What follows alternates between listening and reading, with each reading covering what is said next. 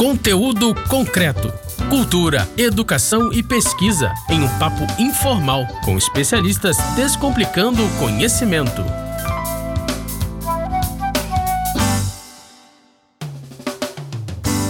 Olá, você que está aí pelas rampas da UERJ e Mediações. Meu nome é Kleber Pereira e nós estamos aqui em mais um Conteúdo Concreto. Esse programa que é feito numa parceria do site Salada Cult e da nossa Rádio UERJ, nossa querida Rádio UERJ.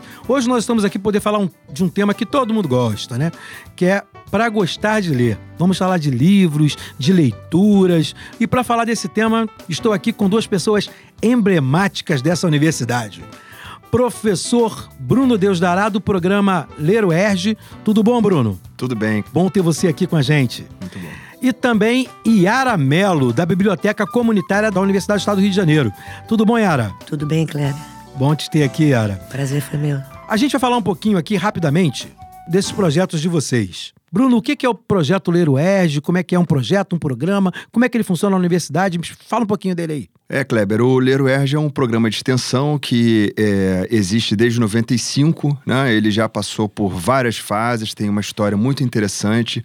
Hoje até existem ex... É, bolsistas e, e, funcionários organizados, né? Gente que faz parte dessa história grande e bonita do Leroerge que é um programa que começou com a, a proposta de é, difundir e divulgar a leitura, as práticas da leitura na universidade e fora dela também, né?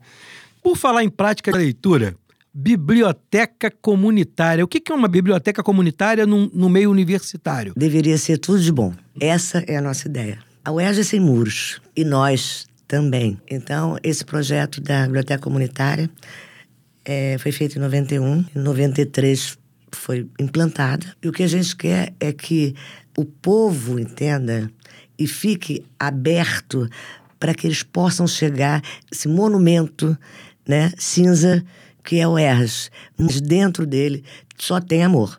Então, a gente quer que as pessoas se sintam à vontade, que possam ler, que a gente atue não só na educação, na história, no lazer do pessoal ergiano, como eu chamo, uhum. da casa, mas principalmente das pessoas que estão ao redor e longe também, não só ao redor.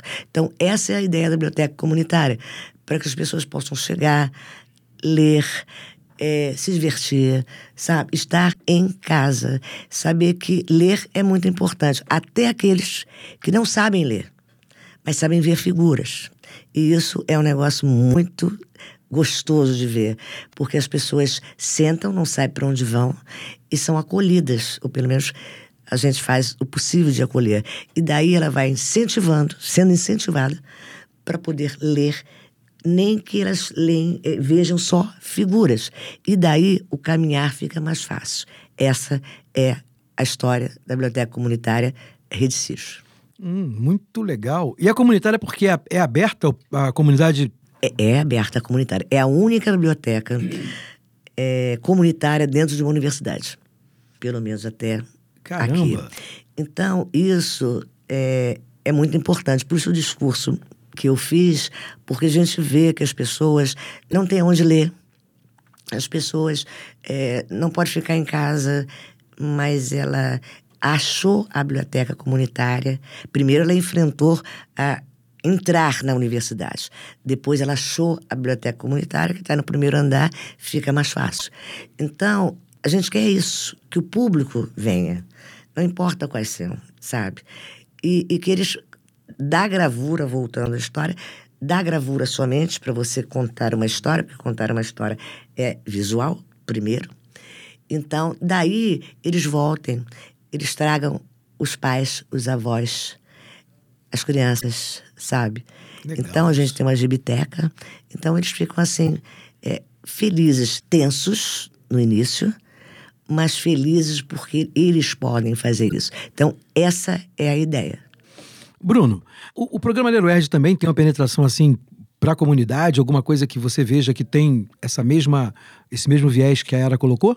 É, o programa ele, ele é um conjunto, a interação de um conjunto de iniciativas, né? Então a gente tem é, com a comunidade, é uma interação forte com o público de refugiados que pedem acolhida no Rio de Janeiro. Né?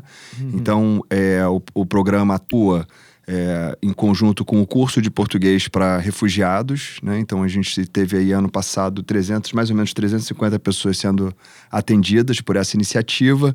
E a gente mantém também um perfil no, no Facebook, iniciativas de divulgação da leitura literária e da escrita literária dos nossos estudantes, né? A gente pensa assim muito que é, para incentivar a leitura, né, para colocar os estudantes em conexão com esse espaço maravilhoso e emocionante que a Yara relata aqui para gente, é preciso também divulgar aquilo que eles escrevem. Né? Então é preciso incentivar e criar circuitos de, de escrita e de leitura daquilo que eles escrevem. Né? Se tornar um autor é poder ser lido e ter contato com aqueles que leram o que você escreveu. Então a gente também tem iniciativas assim. E uma outra iniciativa que a gente vem tentando pensar a leitura literária e também a divulgação e a leitura científica. Né? Então a gente, é, iniciativa de dois colegas nossos, dois professores do Instituto também, está fazendo vídeos com temas bastante, é, como você diz, né, concretos, uhum. é, questões sobre carnaval, questão sobre linguagem dos animais, a linguagem da internet, é, sobre nutrição de jovens e, e patologias e, e, distúrbios ligados à, à nutrição. Nós fizemos pequenos vídeos com pesquisadores da universidade para divulgar né, e incentivar o acesso ao conhecimento científico. Né? Aí por meio de vídeos, mas que talvez daí se desdobrem leituras de textos, de artigos né, e de outros materiais. É, hoje a gente tem a, a ideia da multilinguagem, né? A Yara colocou muito bem, né? Que tudo começa numa imagem. Ou a imagem que você faz mentalmente, né? E aí a gente contempla surdos e, e etc., né? Que, que de uma forma ou de outra ainda criam um tipo de, de espetáculo aí de imagem e tal. E e, e a imagem que você vê, de fato, que comunica. Né? Isso, de alguma maneira, nos comunica. Né? As imagens, os sons nos comunicam.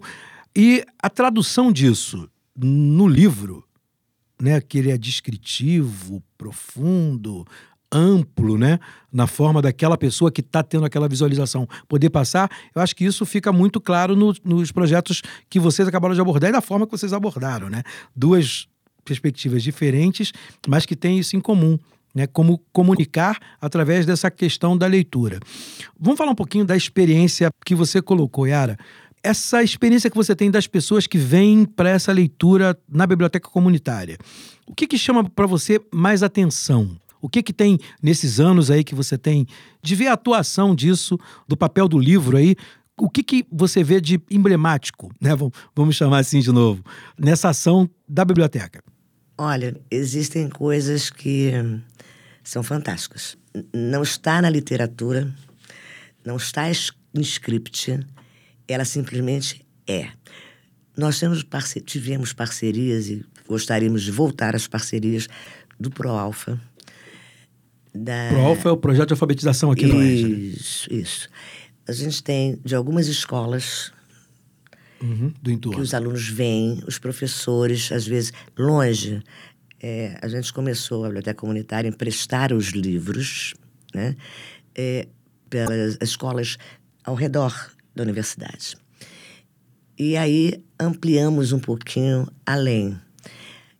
Aí fomos para Nova Iguaçu e, e vai caminhando. Uhum. E o professor manda vir fazer, inclusive, pesquisas né, dentro da biblioteca comunitária, porque as escolas, às vezes, não têm biblioteca, quando tem, estão fechadas. E aí o professor manda isso aí pra gente. É uma surpresa. Vira uma referência, né? A gente nem sabia que tinha essa referência. O que é pior, uhum.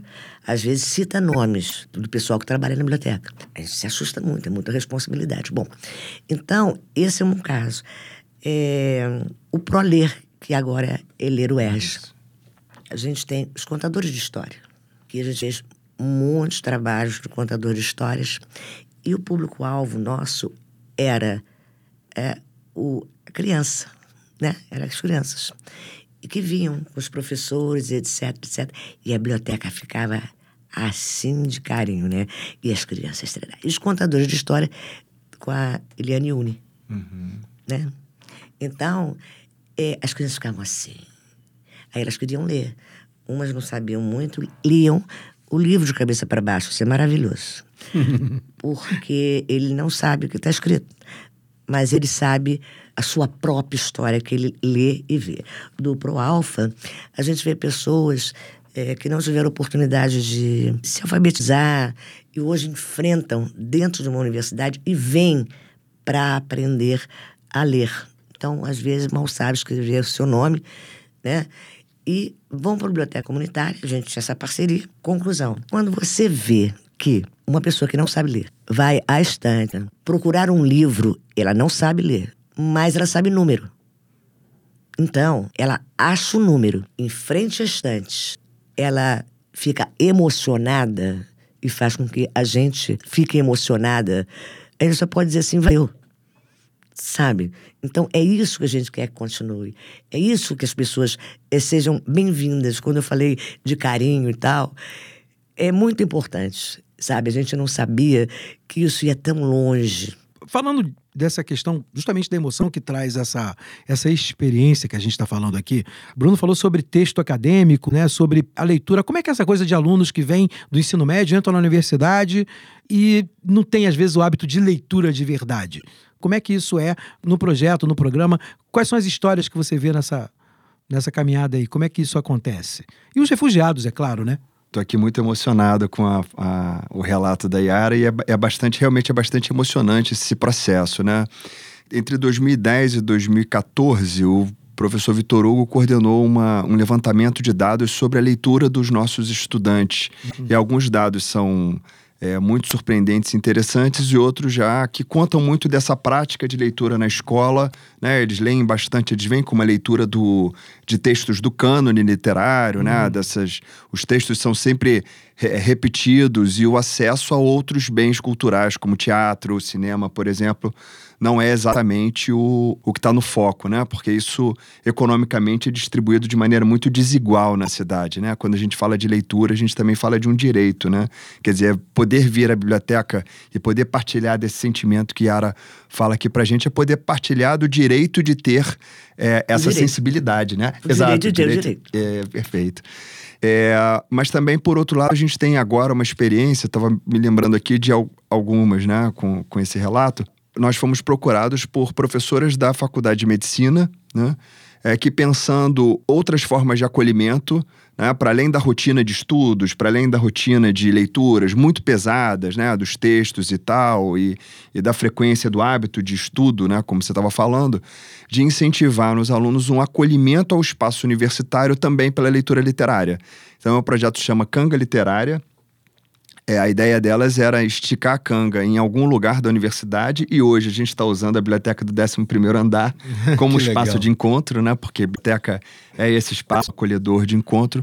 E a ideia do projeto, da ideia dessas professoras, é promover um outro espaço de encontro, de contato entre os alunos, né? Que seja mediado pela leitura literária. Né? Então, a literatura é Cada um vem com a sua experiência, cada um vem de um jeito, mas a literatura seria um espaço, então, de interação. A gente tem hoje no projeto alunos da medicina interagindo com alunos do Instituto de Letras, por exemplo. Caramba! É, lendo e escrevendo, porque aí também eles começam a trazer os textos que fazem para ler junto e, e nos emocionarmos, né? Gente, infelizmente, o nosso tempo não dura para sempre. Eu queria agradecer muito esse papo com vocês. Foi emocionante, na verdade, eu também estou emocionado.